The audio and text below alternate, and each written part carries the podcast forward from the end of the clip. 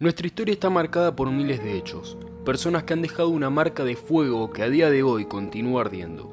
Verdaderamente sorprende que una pequeñísima alteración en las acciones de estas personas hubiera desviado el rumbo y quizás el mundo que hoy conocemos jamás hubiese existido. Dos genios se enfrentan, disputan su lugar en el mito de la historia para convertirse en uno de los escritores de la leyenda humana. Hoy, dos visionarios del ámbito tecnológico, Steve Jobs versus Bill Gates. Que empiece.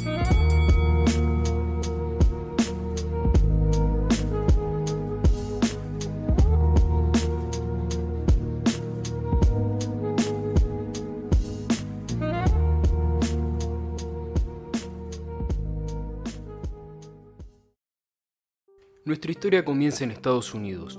Corría octubre de 1955 cuando nació Bill Gates, hijo de William Gates, un abogado, y de Mary Maxwell, profesora y empresaria, ambos estadounidenses de clase alta.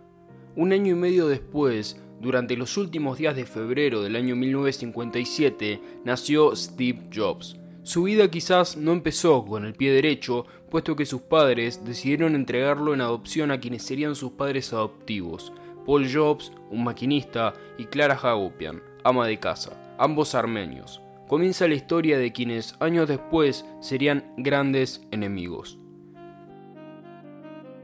Primeros años de vida. Jobs. Desde muy joven, Jobs creció rodeado de tecnología, ya que sus primeros años de vida los pasó en Mountain View, importante centro de las industrias electrónicas de la época. Sin duda, el ambiente lo influenció, puesto que con solo 12 años, Jobs se inscribió en el centro Hewlett Packard, lugar en el que se presentaban los últimos avances del mundo de las computadoras. Tuvo una adolescencia medianamente modesta. Primeros años de vida. Gates. Gates también era un amante de la tecnología, ya que a la edad de 13 años escribió su primer programa de software. Era un joven bastante aplicado, pero algo distraído. En 1968 lo cambiaron de escuela. Gracias a la posición económica de la familia, Gates comenzó a cursar en un colegio privado en el que disponían de computadoras para la educación de los alumnos, algo que quizás también lo influenció. El instinto Jobs. Corría el año 1972 y una vez terminados sus estudios en el bachillerato, aproximadamente a los 17 años, Jobs ingresó al Reed College, la Universidad de Artes Liberales de Oregon. Sin embargo, la abandonó en el primer semestre. Veamos un poco el contexto social en el que Steve creció. La década del 60 estuvo fuertemente marcada por la contracultura, un movimiento que, como su nombre indica, se oponía a los valores culturales establecidos. Si bien había muchos grupos sociales que defendían esta posición cultural, los más famosos de la década sesentera fueron los hippies. Jobs tenía una personalidad rebelde, desde rechazar la profesión de su padre hasta no presentarse a muchas de las clases de la universidad, Steve era un tipo que no pretendía seguir las reglas ajenas a sus intereses. Era un obsesivo, un gran idealista, estaba enfrascado en su mundo de geniales ideas o así lo definieron muchos de sus antiguos profesores. Fue la rebeldía o quizás sus grandes aspiraciones las que lo llevaron a dejar la universidad aunque eventualmente volvería para tomar cursos de danza y caligrafía. Este último curso que tomó, según sus propias palabras, lo inspiraría décadas después cuando diseñaba Macintosh. Durante los meses posteriores en los que ya no asistía a la universidad, se la pasaba en pisos de amigos comiendo lo que podía. Incluso algunos de ellos comentaron tiempo después que se le daba por caminar descalzo.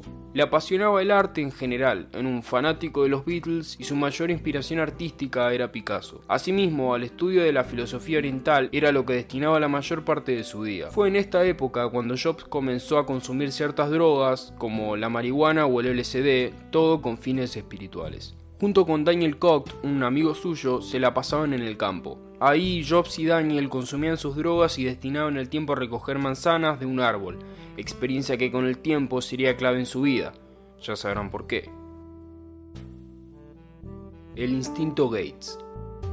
La rebeldía y la contracultura no eran palabras que encajaran con Gates. Ni su aspecto ni sus valores se alineaban con ese chico más bien convencional, hijo de una familia conservadora. Gates no tenía esa vida locada que sí tenía Jobs. Gates era más retraído, más huraño, le gustaba leer y no socializaba mucho. Pasó así gran parte de su adolescencia.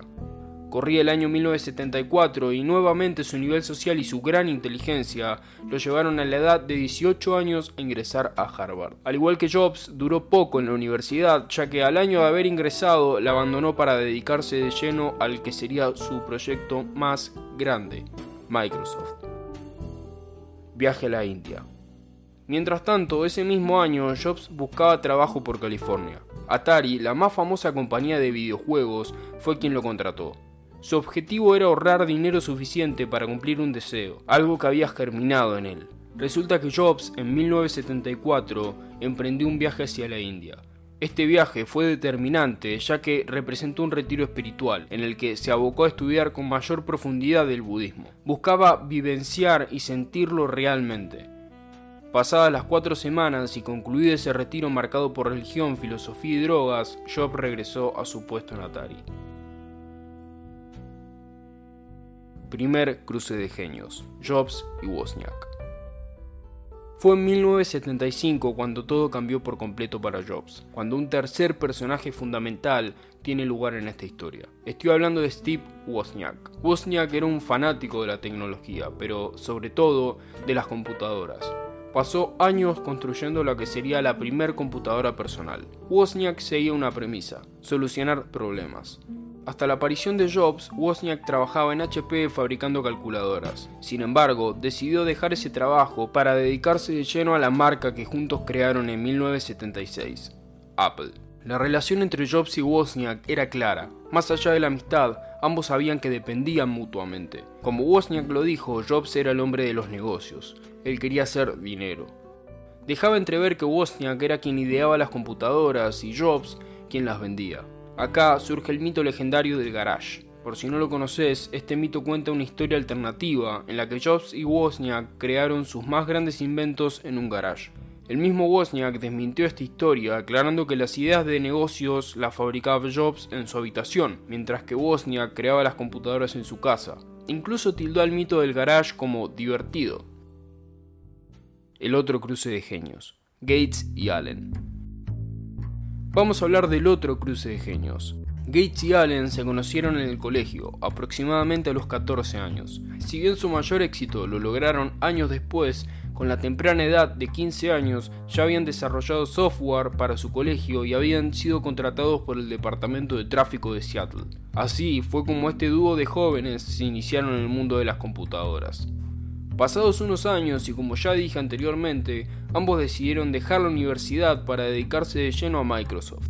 En este caso, y a diferencia del dúo Jobs-Wozniak, Gates y Allen estaban más centrados en el desarrollo de un software útil. Entonces, hasta acá tenemos dos dúos de genios que se embarcaron en el rubro informático. Jobs y Wozniak a la cabeza de Apple, una empresa con cuatro empleados, llevaban la delantera, puesto que Jobs se encargaba de vender muy bien las computadoras que desarrollaba Wozniak. Comercializaron primero la computadora Apple One, pero no vendieron muchas unidades. Con el tiempo, en 1977 llegó la computadora Apple II el primer gran éxito comercial de Apple que la colocaría como una de las empresas más importantes dentro del rubro. Mientras tanto, Gates y Allen, a la cabeza de Microsoft, buscaban desarrollar un software para computadoras personales. La premisa de este dúo, sin embargo, era un poco diferente. Mientras el primer dúo del que hablábamos vendía computadoras con su respectivo sistema operativo, es decir, el software y el hardware, Gates y Allen apuntaban a otra cosa, vender únicamente el sistema operativo. Si bien habían logrado vender el sistema Elixir Basic, el primer éxito comercial de Microsoft demoró 6 años en llegar y ya vamos a ver cuál es. Primer encuentro, Jobs y Gates. Habiendo repasado un poco la historia de ambos dúos, sus primeros éxitos y algunos detalles en especial, vamos a abordar la conflictiva y mediática relación entre Jobs y Gates. Corría el año 1981 y mientras Microsoft negociaba contratos con IBM, Apple sufría su primer fracaso comercial, la computadora Apple III.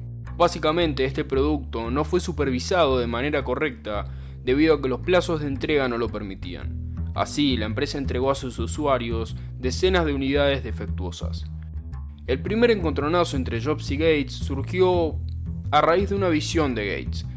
Resulta que este último tuvo una gran idea, la compatibilidad. En otras palabras, logró desarrollar una placa llamada Softcar Z80, la cual permitía que la mayor parte de los equipos ejecuten software de negocios. Gates vio que la hasta entonces vigente Apple II, la responsable del éxito masivo de Apple, no lograba ejecutar este tipo de software, tuvo una segunda gran idea, volver compatible algo que no lo era. Esto les permitiría ganar más territorio en el mercado de las computadoras, permitiendo que las empresas utilicen sus propios programas en computadoras modernas. Sin embargo, para implementar esta idea, Gates necesitaba hablar con el fundador de Apple.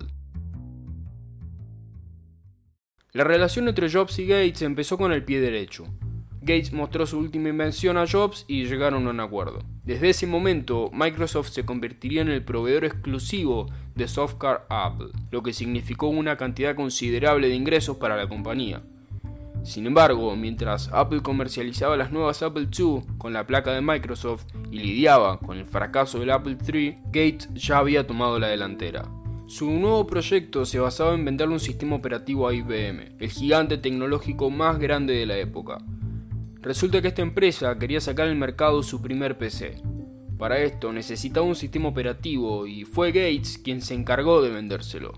Pero había un problema. Aún no habían desarrollado ningún sistema operativo. Fue en ese momento cuando Microsoft decidió comprar el sistema operativo a una empresa pequeña por 50 mil dólares y lo renombró Microsoft TOS.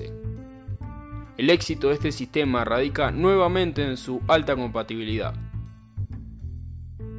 Gates negoció con IBM una licencia no exclusiva, es decir, el sistema DOS podría ser vendido a todas las empresas que Microsoft quisiese. Ese fue el principio de lo que con el tiempo se convertiría en el monopolio de sistemas Microsoft y significó además el primer éxito masivo de Gates. La salvación de Apple. Mientras tanto, en California, Jobs sabía que Microsoft continuaba ganando mercado gracias a los nuevos contratos de IBM. Desde hacía tiempo que Apple no lograba un éxito comercial masivo. La Apple II continuaba generando gran parte de los ingresos de la compañía. Además, en 1983 sufrieron un duro golpe en la interna empresarial, ya que Wozniak había decidido abandonar Apple. Parece ser que al ingeniero no le encantaba para nada lo que su compañía terminó siendo. Había abandonado la visión más altruista para convertirse en una empresa cuyo único fin era hacer negocios. Este cambio 180 grados tuvo mucho que ver con Jobs, que también había cambiado rotundamente su actitud. En este contexto, Wozniak decidió abandonar la empresa que había fundado junto a Jobs. Con todo esto en contra, Jobs sabía que Apple necesitaba una idea para mantenerse relevante. Por eso, en 1984, Apple lanzaría al mercado Macintosh, una computadora de uso personal que pasaría a la historia. Apple anunció la Macintosh invirtiendo más de 2 millones de dólares en publicidad y marketing. Una de las estrategias que utilizaron fue la de prueba una Macintosh, que consistía en que si el comprador no estaba conforme la podía devolver. Teniendo en cuenta el desastre del Apple III, no es de extrañarse que los vendedores minoristas no estuvieran de acuerdo con la campaña. Todo este infernal gasto en publicidad tenía como objetivo ganarle en ventas a otro producto del cual vamos a hablar más adelante. La nueva Macintosh seguía la línea estética del Apple II, pero con dos grandes diferencias, el mouse y la interfaz gráfica. La interfaz significaba un gran avance, ya que rediseñaba el concepto de computadora tradicional y la convertía en algo totalmente nuevo, dándole un toque intuitivo y artístico hasta cierto punto. Un breve dato no menor, la interfaz gráfica no fue idea de Apple, sino de Xerox, una compañía dedicada al desarrollo de software. Inicia el conflicto. Retrocedamos un poco solo unos meses antes de que la Macintosh salga al mercado. Jobs invitó a quien él creía su fiel proveedor, Bill Gates, a su oficina. El motivo de la junta fue mostrarle a Gates el invento más reciente de Apple, la Macintosh, con el objetivo de que Gates fuera el proveedor del sistema operativo. Sin embargo, Gates tenía otros planes. Cuando regresó a su oficina, ordenó a su equipo que desarrollaran un sistema operativo similar al de Apple. Lo llamarían Windows. Dos semanas antes de que la Macintosh saliera al mercado, Gates le envió una demo de Windows a Jobs. Esta fue la primera traición que los enemistaría para siempre. Fue el principio de la guerra entre Microsoft y Apple, entre Jobs y Gates, un conflicto que ambos líderes tomarían como personal. Cuando Jobs citó a Gates para acusarlo de robar su idea, Gates alegó que Apple le robó en un principio la idea Xerox, la empresa de la que te hablé antes. Lo que Jobs no sabía era que contaba con la ventaja, ya que la Macintosh estaba lista para salir al mercado, mientras que a Microsoft aún le faltaban dos años para poder comercializar Windows. Sin embargo, Gates decidió anunciar su innovador, pero plagiado, sistema operativo al mismo tiempo que Apple anunciaba el suyo en 1984. Ese es el motivo del gran gasto en marketing del que te hablé anteriormente. Llegó el gran día para Apple. Jobs presentó definitivamente la Macintosh y con el tiempo se convirtió en el gran éxito comercial que la compañía tanto necesitaba. Pero a su vez un problema no menor se hizo presente. La Macintosh tenía poca memoria y además no contaba con la unidad SSSI, lo que ralentizaba el funcionamiento de la máquina. Si bien Macintosh fue un gran éxito a corto plazo, a mediano y largo plazo la gente dejó de comprar el producto, por lo que las acciones de la compañía cayeron un 50%. Intentaron lanzar Macintosh Plus. A diferencia de la primera, esta versión contaba con más memoria. Este cambio fue lo que convirtió a Macintosh en un éxito duradero. La desastrosa interna de Apple. Scully fue designado como CEO de Apple por Jobs en el 83 esto debido a que Steve en ese tiempo se encargaba del desarrollo de la Macintosh. Ya en el 85, con la Macintosh en el mercado y viendo las evidentes turbulencias que sufrió la empresa, producto del capricho de Jobs, Scully decidió despedirlo. Se decía que Jobs se había vuelto indisciplinado y que además creaba un ambiente laboral cargado de tensiones, algo que vamos a revisar más adelante. Por estos motivos, el fundador y creador de la empresa que le dio sentido a su vida y sobre la que basó su éxito había sido despedido. Este fue el inicio del declive de Apple. Monopolio Windows.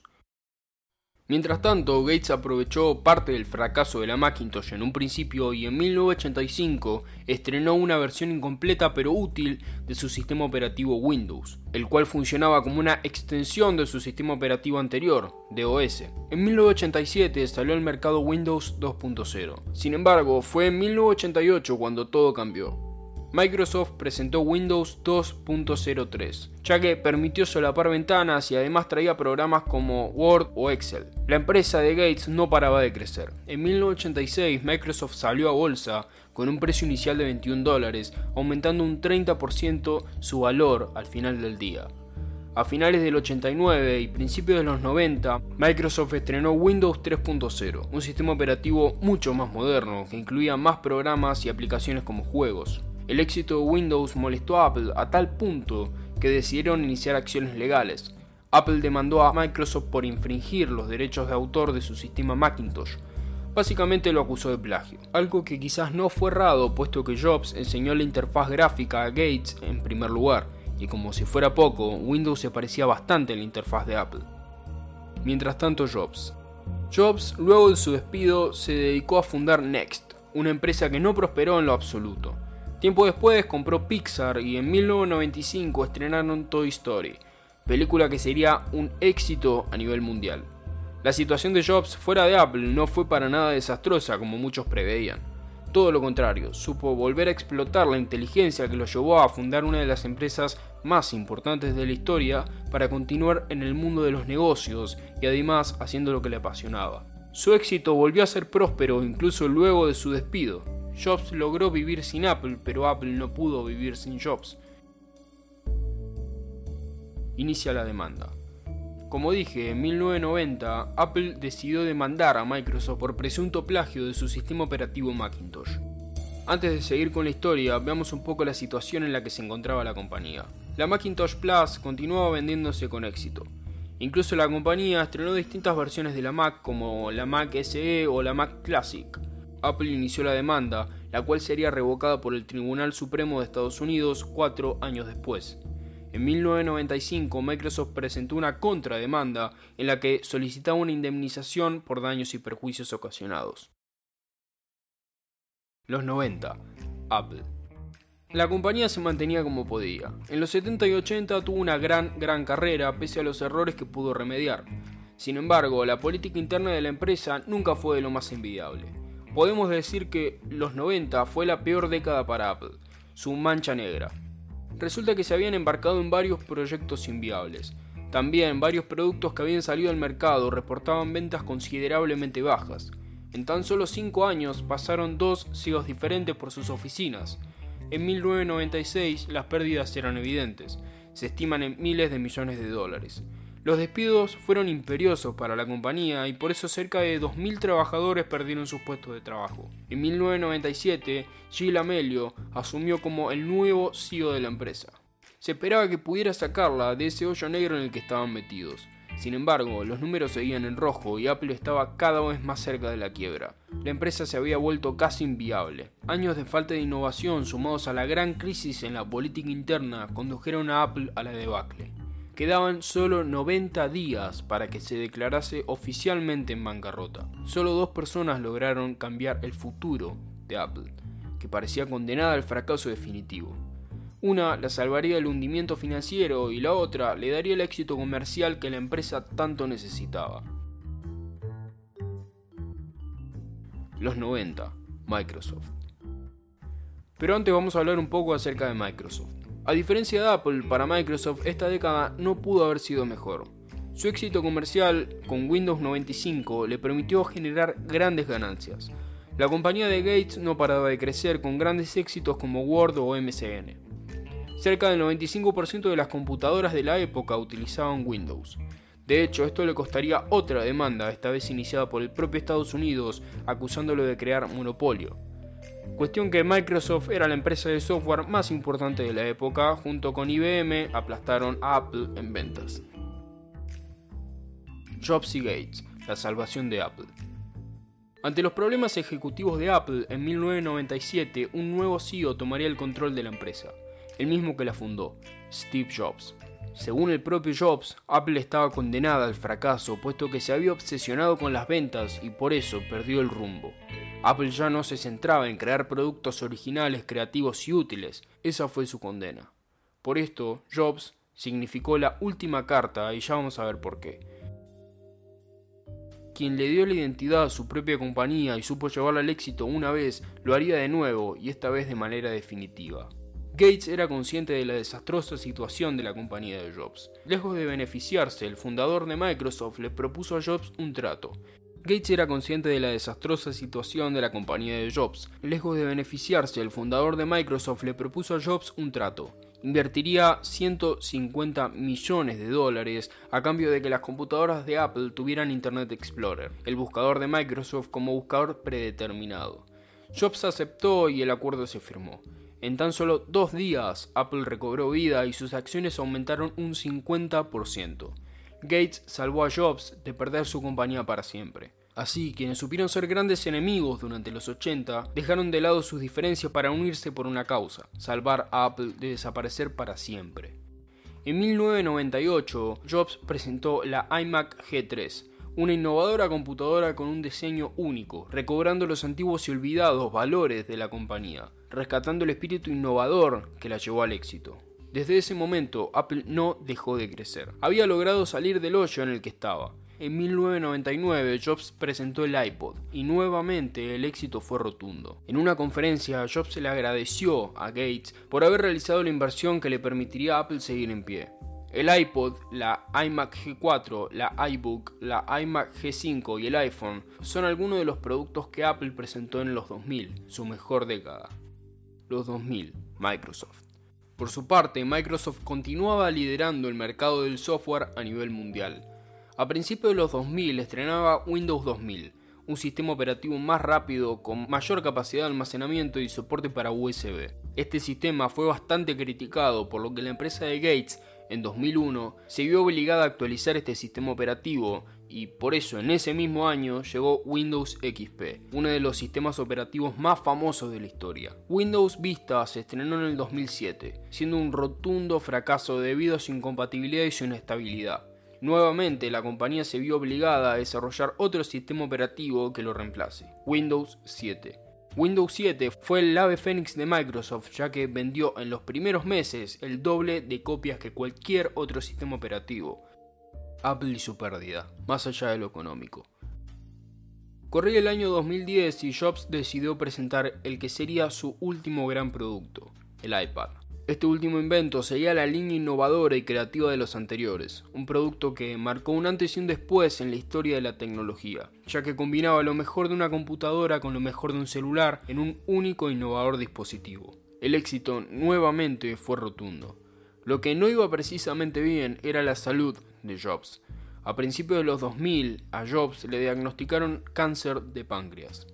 En el 2009 recibió un trasplante de hígado, pero no parecía mejorar. Por eso, en el 2011, y luego de volver a liderar la compañía por 14 años, decidió abandonarla. Apple quedaría en manos de Tim Cook. Como se habrán podido dar cuenta, la relación conflictiva entre Jobs y Gates se había apaciguado. El punto álgido fue durante la década del 80 hasta finales de los 90. Sin embargo, en los 2000 no tuvieron mayores problemas. En 2007 ambos aceptaron dar una entrevista organizada por Wall Street Journal. Esto fue un verdadero hito histórico. Los exponentes máximos de la competitiva carrera tecnológica se cruzaban después de años para hablar de sus vidas. Vamos a resaltar lo más importante de este cruce de genios. Jobs reconoció la capacidad de Gates para desarrollar un software funcional y efectivo. Asimismo, habló sobre su capacidad para montar una empresa en base a eso y colocarla entre los primeros puestos del mundo. Por su parte, Gates reconoció la visión innovadora de Jobs al rediseñar el concepto que el mundo tenía acerca de las computadoras. También se refirió al fracaso al que estaba condenado Apple previo al regreso de Jobs en el 97. Jobs dedicó unas palabras a las personas que lo acompañaron en su camino, repitiendo que sin ellos nada hubiera sido posible. Hicieron algunos chistes y Jobs contó la historia de la relación comercial entre Apple y Microsoft, que en pocas palabras se resume lo que ya hablamos. El evento se caracterizó por ser ameno y permitió que estos líderes de las compañías más grandes del mundo interactúen de manera fluida. Fue la culminación pacífica de un conflicto que duró décadas. Corría el año 2011 y Jobs seguía sin mejoras en su salud, todo lo contrario. Se cree que su reticencia a la intervención quirúrgica en el 2004 pudo haberlo perjudicado. El tiempo en este tipo de enfermedades es fundamental. Prefirió en su lugar la medicina alternativa. Si bien en 2009 había cedido su lugar a Tim Cook, aún se seguiría ocupando de ciertas cuestiones desde su casa. Desafortunadamente, a los pocos meses y con la corta edad de 56 años, Steve Jobs murió. El mundo había perdido a uno de los genios más grandes que vio la historia de la humanidad, un visionario en toda regla. El problema principal radicó en que su cáncer había empeorado considerablemente, haciendo metástasis. De hecho, el doctor Amir, graduado de Harvard, se refirió a la necesidad de Jobs y dijo, Dadas las circunstancias, parece evidente que la elección de la medicina alternativa por parte de Steve Jobs le condujo innecesariamente a una muerte temprana. Jobs sucumbió a la enfermedad más rápidamente por su negativa a usar la medicina convencional. Si el cáncer de Steve hubiese sido retirado quirúrgicamente, poco después de su diagnóstico, él podría haber sobrevivido sin efectos secundarios. Al día siguiente, Apple publicó la triste noticia. Apple ha perdido un genio visionario y creativo, y el mundo ha perdido un asombroso ser humano. Muchos más brindaron palabras de aprecio y respeto hacia Jobs, entre ellos Bill Gates, quien dijo, es muy poco habitual encontrar a alguien en el mundo que tenga el impacto profundo que Steve ha tenido, con efectos que se sentirán durante muchas generaciones. Actualmente, Apple mantiene una sección en su página oficial destinada a su fundador a modo de homenaje. Lógicamente, y como era de esperar, la empresa continuó en crecimiento hasta coronarse como la más valiosa del mundo. Ese título fue posible gracias a Jobs, quien, con su visión innovadora y creativa, cambió para siempre el mundo tecnológico, dejando su legado marcado a fuego en la historia humana. El lado oscuro de Jobs. Mucho se ha hablado de su egocentrismo o su alta exigencia que rozaba y traspasaba muchas veces el maltrato. Sin embargo, en el 2018, Lisa Vernon Jobs, hija de Steve, publicó un libro titulado Small Fry, que puede traducirse como pequeñita. En él, Lisa habla sobre la crueldad de su padre, pasando de rechazarla como hija hasta evitando por todos los medios posibles pasarle una cuota de manutención. Todo esto teniendo en cuenta que para esta época Jobs era multimillonario. Además, se refirió al cruel trato que recibió por su parte, y no solo con ella, sino con todos sus hijos. Lamentablemente, Jobs no era igual de genial en su vida personal como sí lo era en su vida empresarial. Un genio con una faceta oscura que dejará para siempre una mancha negra en su reputación, una marca eterna e intensa, igual que su legado tecnológico. Por su parte, Bill Gates también ha dado de qué hablar. En 2019 se hicieron públicas investigaciones que afirman un romance extramatrimonial con una ingeniera de Microsoft a principios de los 2000, algo que aparentemente condujo al divorcio de Gates. También se lo acusó de mantener una amistad con Jeffrey Epstein, un pederasta. Gates alegó que la relación con él fue únicamente filantrópica. De todas formas, también se lo acusó de maltrato a las mujeres de la compañía y hasta el encubrimiento de un abuso sexual. De todas formas, ha sido difamado por muchos detractores que se han encargado de crear mentiras con tal de arruinar su imagen. Tal como ocurrió con Jobs, Gates es dueño de un estigma que cargará a lo largo de toda su vida. Steve Jobs y Bill Gates fueron enemigos recalcitrantes por décadas. El legado de ambos en el mundo tecnológico será eterno. Dos personas que se han encargado de rediseñar el concepto que la humanidad tenía acerca de las computadoras. Obviamente no se puede subestimar la labor de su inmenso equipo que han hecho posible la mayor parte de la historia de sus compañías. Dos genios que tenían una capacidad innata de innovación, un par de enemigos altamente creativos con una tenacidad enorme no así en su vida personal y privada, en la que se los ha catalogado como crueles, maltratadores, egocéntricos y de otro montón de calificativos despectivos. El mito de este par se ha construido e idealizado por décadas y así seguirá por siglos. Es el mito de ese par de genios que allá por la década de los 80 en adelante tuvieron un duelo comercial y personal, por un motivo que quizás ni ellos mismos podrían definir. Su conflicto estuvo marcado más que nada por el rencor y el egocentrismo ya que si revisamos la historia comercial de ambas empresas, los productos que comercializaban no eran exactamente los mismos, por ende la competencia no era directa. En fin, una larga historia acerca de un conflicto que, con ayuda del tiempo, se desvaneció. También fue el tiempo el que permitió que la ficción y la realidad se fundieran y dieran lugar a esta historia, ya que es difícil saber qué es cierto y qué no, Asimismo, es muy extraño pensar cómo pequeños cambios en estos sucesos hubiese cambiado la realidad actual. Por ejemplo, ¿qué hubiese ocurrido si Jobs no conocía a Wozniak? O si Gates no hubiese tenido un temprano contacto con las computadoras. ¿Tendría el mismo afán por crear Microsoft? ¿Qué hubiese ocurrido si ninguno de los dos se hubiese conocido? En fin, estas respuestas quedan a cargo de la imaginación de cada uno. Por mi parte, esto es todo por hoy revisamos la extraordinaria historia de un par de genios que dieron y darán mucho de qué hablar por bastante tiempo. Dos genios que cambiaron el rumbo de la tecnología y le demostraron a la humanidad que el concepto de computadora podía ser modificado. En el caso de que tengas dudas, puedes consultar la bibliografía. Muchas gracias por escuchar, si te gustó puedes compartir o seguir el podcast. Nos escuchamos la próxima en Viaje a las Ideas.